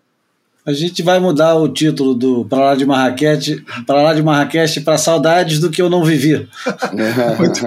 e ele deu um gancho ali para outro nome, que é eu acredite se quiser, mas tenho, pro, tenho fotos para comprovar. É, e tem algumas palavras que são gatilhos para eu lembrar do título, e uma, uma delas é um, é um nome desse, desse país africano, a Mauritânia. Sempre que eu ouço falar da Mauritânia, eu me lembro do título. Libéria, Mauritânia, né?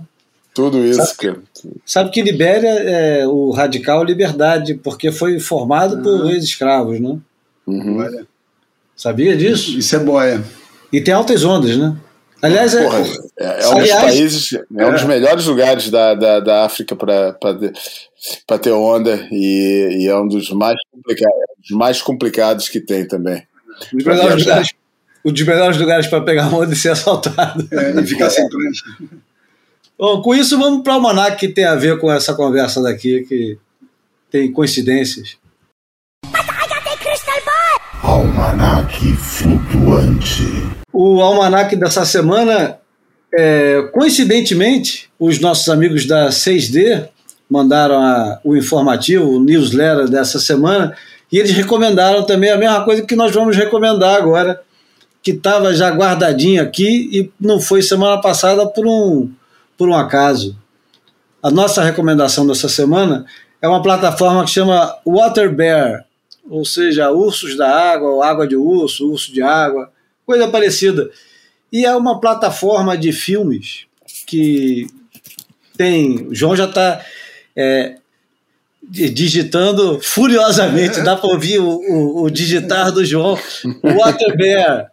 O Water Bear é, é uma plataforma espetacular de filmes que não são apenas filmes sobre natureza, sobre surf, sobre é, pescaria ou sobre skate ou snowboard ou qualquer outra atividade que se faça ao ar livre, mas tem um, uma conotação de, de engajamento grande. E aí a gente está falando da Libéria e tem para você gratuitamente assistir, só clicar e assistir, não sei nem se precisa se cadastrar. Tem um documentário muito premiado chamado Water Get No Enemy, que é exatamente sobre esses soldados perdidos que acabaram aprendendo a pegar onda na Libéria e que tem uma vida dificílima. Tem Out in the Lineup, que é a história sobre é, os surfistas e, e a relação que nós surfistas temos com os homossexuais. Tem, cara, tem tanta coisa interessante. Tem Gaza Surf Club. Olha, assunto. É um assunto que está gritando agora e a gente nem precisa comentar, mas tem, tem toda sorte de, de documentários. Os documentários estão na íntegra e é um. Eles mesmos na descrição eles falam é um serviço de streaming, é uma editora, é um distribuidor, é uma plataforma, é um ativista, é um entusiasta de cinema, sim, é um entusiasta de cinema, é tudo junto. Foi lançado em 2020 e é uma plataforma gratuita que, segundo eles, reúne inspiração e ação por meio de filmes e documentários premiadíssimos e são muito bons. A quantidade de coisa boa para assistir é inacreditável e é tudo gratuito. É tipo o Red Bull TV, só que sem o, o, o aditivo. Como é que é o nome? Sem o. Sem o, o pau do índio lá, o, não, não, energético. Não, ia dizer o comercialismo mesmo do negócio é. por trás da Red Bull. Não tem nada para vender por trás. É, sem um aparato é, midiático, é, publicitário. É, sem a bebida energética, sem que os caras não querem te vender nada. Enfim, é, é a nossa dica. Chegou lá, João? Pô, já tô, já fiz o registro e tudo, cara. É fantástico. Né? É fantástico. Estou aqui preenchendo os meus pontos de interesse, porque eles fazem um inquérito no começo, quando você se registra. Eles começam a te perguntar que tipo de coisa que te interessa mais, te dão opção de algumas é, ONGs para você seguir.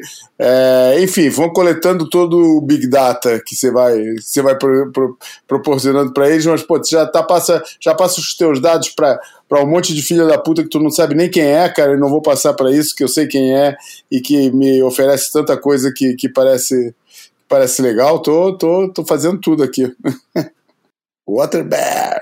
Bom, continuando, Continuando nessa linha, porque a gente foi numa linha agora que é uma linha a lá, sei lá, é, SAF, né? aquela onda que tem no Marrocos, que é muito longa e perfeita. A gente está numa linha boa, descendo de, de Tito Rosenberg, entrando no Walter Vamos culminar agora indo para a porta, dando parabéns. E ele não vai nos escutar, porque ele não ouve o Boia, assim como a maior parte das pessoas jamais farão isso, que é escutar o Boia, que a perda de tempo absoluta, como é perda de tempo pegar a onda. Mas comprar Eu camiseta vou... não é, porque dá estatuto. É pode, tirar onda, pode, pode tirar onda de quem escuta. É verdade. Mas o, o Ailton Krenak foi eleito nessa quinta, dia 5. O Ailton Krenak foi eleito para a Academia Brasileira de Letras. Ele vai ocupar a cadeira número 5 da instituição e tornou-se assim o primeiro indígena a fazer parte da ABL. Autor de livros como, aliás, esse já é um almanac embutido. Se vocês nunca ouviram falar, o que eu acho difícil, senão você não ouviria o Boia.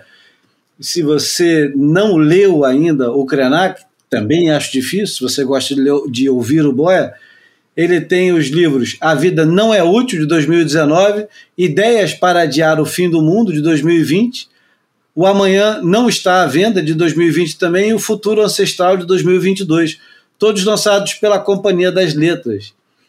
E ele figura na lista dos escritores mais vendidos do país e é conhecido do público brasileiro desde a década de 80, quando participou da Assembleia Nacional Constituinte para elaboração da Constituição de 1988 e que comemora, comemorou 35 anos semana passada.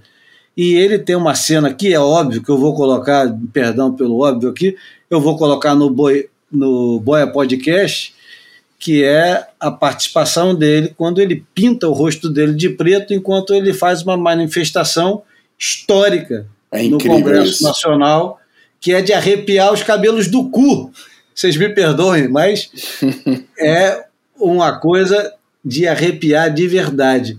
E o Ailton Krenak, ele, ele tem uma visão do ponto de vista do, do, do mundo indígena, ou seja, do centro da terra, que é onde o, o pessoal é, vive literalmente para a terra e da terra, né? diferente de nós aqui, que vivemos num mundo cosmopolita, completamente distanciado de qualquer coisa. Você pode fazer yoga, meditação e o caralho a quatro, mas é distante demais. Né? A gente sai daqui, a gente bota sapato, pisa no asfalto.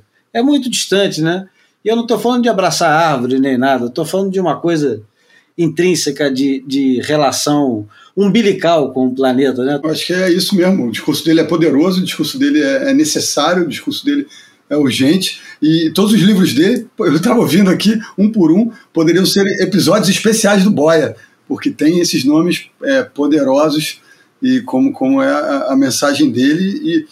E, e, parece que não, mas é histórico, né? É, é essa eleição, ele, ele fazer parte desse ambiente né, de, de, da alta cultura. Eu acho que ele, ele merece e ele tem muito a ensinar todos os, todos os imortais e nós mortais.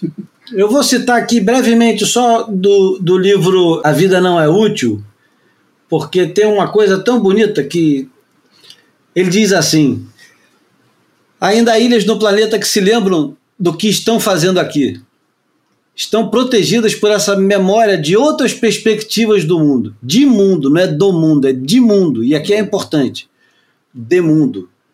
Essa gente é a cura para a febre do planeta. E acredito que pode nos contagiar positivamente com uma percepção diferente da vida. Ou você ouve a voz de todos os outros seres que habitam o planeta junto com você, ou faz guerra contra a vida na Terra. E é basicamente isso que a gente faz o tempo todo. A gente está vivendo agora, o Tito acabou de mencionar, e a gente não precisa nem mencionar, a gente está vivendo essa merda. Que quantos séculos a gente tem de é, guerra pela guerra? É, a gente mata para viver, né? É muito louco isso.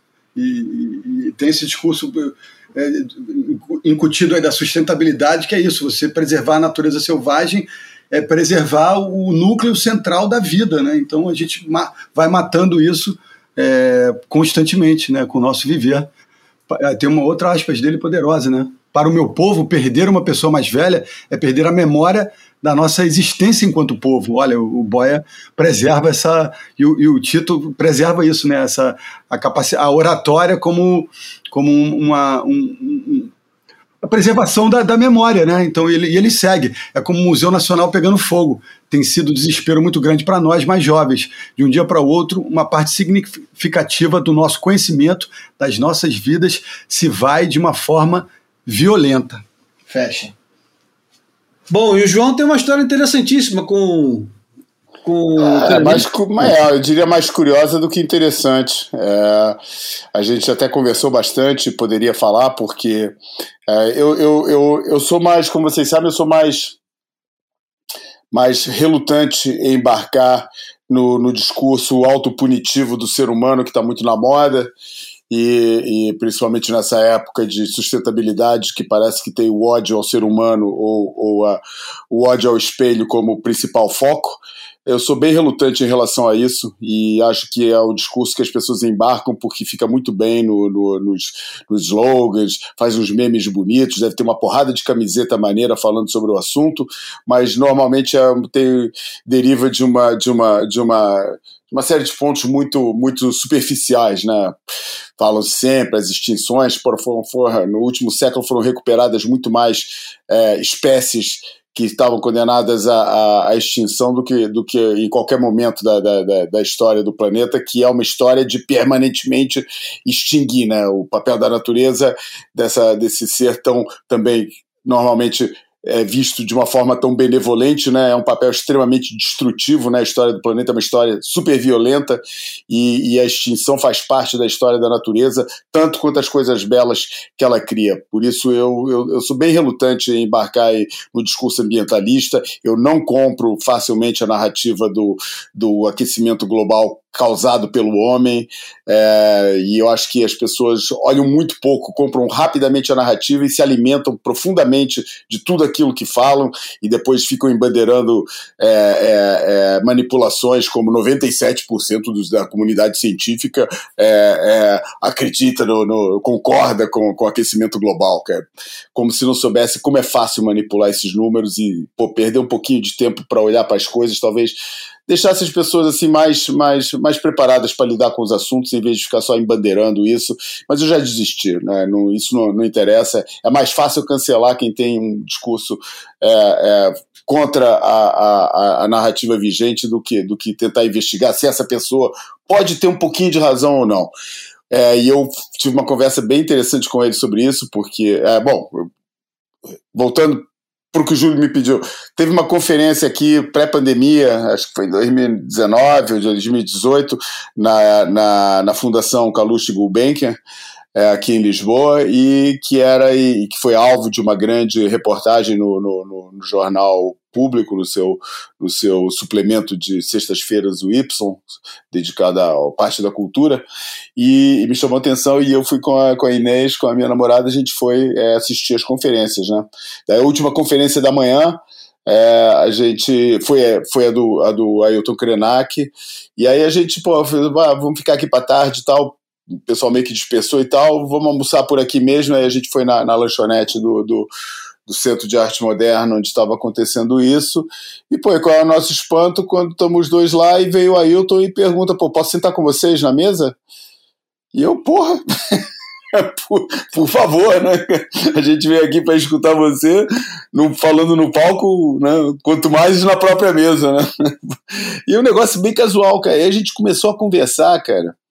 E foi muito legal porque eu confrontei ele com uma série de, de, de, de uma série de leituras que eu estava fazendo. Tem um livro que eu acho um livro super interessante chamado Ismael, de um autor chamado Daniel Quinn, que conta a história do planeta pela ótica do animal. É, e depois a gente também falou de política ambiental. Fiquei chocado quando ele me falou que, que, que o, o, que no tempo naquela, naquela época a gente estava indo no, nos primeiros tempos do, do, do, do Inominável é, e, e, e ele porra, ele, fala, ele falava assim, cara, eu tenho sempre uma esperança que seja melhor, porque ele falou, cara, os governos do PT foram os melhores, os piores governos que, que, que eu, como chefe indígena, tive que, que enfrentar. É, o que me chocou imenso quando ele falou isso. Eu falei, o quê? Como é que é isso? Né? Ele falou, cara, nunca teve a gente, nunca teve tanto problema como nessa época, que também vai contra determinadas narrativas, né? Ele, depois que a gente soube, enfim, deve ter perdido toda a esperança, né? Depois de, disso aí. Mas, enfim, na época me chocou muito isso quando ele me falou. E daí, pô, a gente é, confrontou, assim, pô, várias ideias em relação a isso e ele, e ele ele fala que a, a, relação pela natureza só põe o homem lá em cima, cara. Ele, eu, eu, eu, confrontei ele com, esse, com essa história desse livro, que ele conhecia, e ele falou que, que, é, que ele não gostava porque ele não pode, não, não pode ser. E, e, ele não iguala o homem aos outros animais. Ele fala que a, que, que a consciência do ser humano e a capacidade de raciocínio é, cria uma responsabilidade, é uma característica do animal homem, cara, que não pode ser desprezada, só que é uma característica que tanto funciona para o bem como para o mal, principalmente porque entidades como o bem e o mal não existem no plano da natureza. As coisas são o que são. Então, pô, foi uma conversa super interessante, né? Mas o que, o que é mais legal é que, pô, a gente tava ali de papo, eu tinha comprado o livro dele na saída da conferência, e daí falei, porra, Ailton, com perdão do, do, do, do tietismo aqui, você se importaria de assinar aqui o livro? Pô, daí ele pegou o livro da minha mão, e enquanto a gente ficou conversando, ele ficou desenhando no, na página onde seria para fazer autógrafo, ele ficou fazendo um monte de desenho, umas árvores, uns negócios assim, pô, viajantes, pô, desenho bonito até e tal. É, e eu pintei, eu perguntei para ele, pô, você pinta ou você, não sei, já não lembro como é que eu perguntei para ele, ele falou, porra, a gente sabe pintar e desenhar e fazer gravura, essas coisas é todo índio sabe fazer. E, e, então eu tenho esse livro dele, todo desenhadinho, todo pintadinho, com a assinatura dele por baixo, é para recordar melhor ainda um momento fantástico que eu tive, talvez um dos momentos assim intelectualmente mais estimulantes que eu, que eu, que eu tenha vivido na, na minha vida. Muito bem, já pode emendar direto na tua música que o Bruno vai embora. não, não tem muito para falar não, cara. É só é daquelas escolhas. Por que, que você escolheu isso? Que é um puta som, né, cara? Porra, não tem muito para escolher, não. Tem curiosidades para falar. O, o, esse disco é o disco de um. Pô, de um tremendo, de um dos melhores é, é, é, músicos do. do, do para mim, um dos melhores músicos do pós-bop, é, que é o Donald Byrne. O Bird, um tremendo de um, de um, de um, de um trompetista que, que é, gravou um disco é, chamado Blackbird, e que é um disco que foi odiado pelos ortodoxos do, do, do jazz e é um dos, talvez por isso mesmo, seja um dos meus preferidos, cara que é um disco totalmente funk, mas funk casca grossa mesmo, cara. Pô, funkalhada da boa mesmo, daquela de, porra, de botar George Clinton e Bootsy Collins pra sair pulando pela sala e, porra, é, e, e é engraçado, o disco, eu não sabia que foi o disco mais vendido da história da Blue Note, cara. Ah, eu não sabia é, também não. Pois é, cara. Porra, é um, um, um. Cara, é um sonsaço, cara. E, e pô, muito influenciado é, é, com, com, com muita do, do, trabalho que o Isaac Hayes, os caras como Isaac Hayes, como Curtis Mayfield estavam fazendo, principalmente ao nível das orquestrações, nas suas escolas mais, mais próximas da Soul é, da, principalmente não, o Isaac Hayes, aquela soul da, da Filadélfia, com, com, com, com, com muita, com, com, aqueles músicos todos da Stax, o Curtis Mayfield, é, por um lado mais mais é, hustler e tal. Enfim, cara, é, é não tem muito para falar não, cara. É botar para escutar, cara, que é uma tremenda de uma sonzeira. A faixa que eu queria ter escolhido era Blackbird, do que é a faixa título do livro, mas acabou por acabei por optar pela Stop Jar Blues, que, cara, que também é um sonzão e, enfim, é... Só a caixa, maestro. Não, calma, a gente tem que se despedir antes. Por que a gente ninguém, ninguém deu boas, ninguém deu olá hoje? Por que, que temos que dizer adeus? A gente. a gente- Me perguntamos como é que tava. Eu ia contar que, que aliás, eu, eu, eu, eu no meio do, do no meio da, da gravação lembrei, ué, porra, a gente nem perguntou como é que tava por aqui, aquelas perguntas da, tradicionais que a gente faz. E daí falei, caramba, cara. E ele, se ele me perguntasse como estava, com certeza falaria desse assunto, que diz respeito a nós dois. É, e, e isso mudaria totalmente a minha escolha musical. Por quê? Porque, entre as outras coisas que estão rolando em Lisboa por aqui, no meio desse verão tardio que não e não vai embora de jeito nenhum, hoje estava fazendo 32 graus aqui em Lisboa, em pleno meio de outubro. É, o que anda rolando é o festival, a Festa do Cinema Francês, que é um festival organizado pela minha grande amiga e excelentíssima irmã do, do Júlio, a Kátia Adler. E sexta-feira teve uma noite muito legal que ela organizou esse ano, criou uma sessão que chama Sessão da Meia-Noite, que são filmes que para passar a meia-noite. Dois filmes relacionados com a cultura do hip hop. Um pelo lado do breakdance, que é o Rookies, que eu ainda não assisti, e o outro que é o Supremes, que é a história do grupo que eu não conhecia, é Supreme NTM 83. É, como é que é? 83, 13, 93, 93. Esse jeito de, de francês falar número é um absurdo, né? cara? Os caras, em vez de falar 93, falam 4 20 e 13. Mas que é um grupo que, na verdade, é o NWA francês, cara. É um grupo de feito por muitos imigrantes, de, de, de, de- filhos de imigrantes, na verdade, todos franceses, né? É, mas tem um, os dois, as duas figuras principais, um é descendente de português, outro é descendente de agora eu não lembro, mas provavelmente argelinos ou, ou, ou assim. Era um grupo de grafiteiros, né? Grafiteiros, mas grafiteiros não é artista, não, cara. Grafiteiro vândalo mesmo, que, que entrava pra pichar na revolta. Porra, essa, essa cidade me trata mal, também vou tratar mal essa cidade. Iam pintar o, o metrô, fazer o negócio todo ilegal e tal. E uma hora lá, já nem lembro por que cargas d'água, é, resolveram começar a fazer uns raps, escrever uns raps, assim, meio tipo com a outra galera. Acho que tinha uma outra galera lá que, que começou a fazer isso e falou: pô, vocês não fazem o que vocês não sabem. E os caras ficaram, né, ficaram naquele, porra. Como não? Vamos fazer também, vamos mostrar para esses caras e, pô, acabaram se tornando um tremendo de um grupo que, que é esse Supremes NTM, e a história, o, o- a projeção de sexta-feira à noite foi com esse, com esse coisa que vou deixar para outra, outra hora para mostrar o, o som que eles fazem. E, e teve DJ antes, teve uma brasileira que foi fazer declamação do estilo slam. É, foi muito maneiro, cara, foi muito legal. E, e, enfim, é o que está rolando em Lisboa. Era o que eu partilharia se eu tivesse lembrado disso antes ou se o Júlio tivesse me perguntado como é que estão as coisas. E, e, enfim, mas fica, fica, fica a memória, fica a menção e outra hora eu trago para cá o Supreme NTM, porque agora a gente vai de Donald Bud. Obrigado, amigos. Grande abraço para vocês. O Bruno tá deitado no chão rolando de rir, porque ele falou que precisava ir embora e não tinha tempo.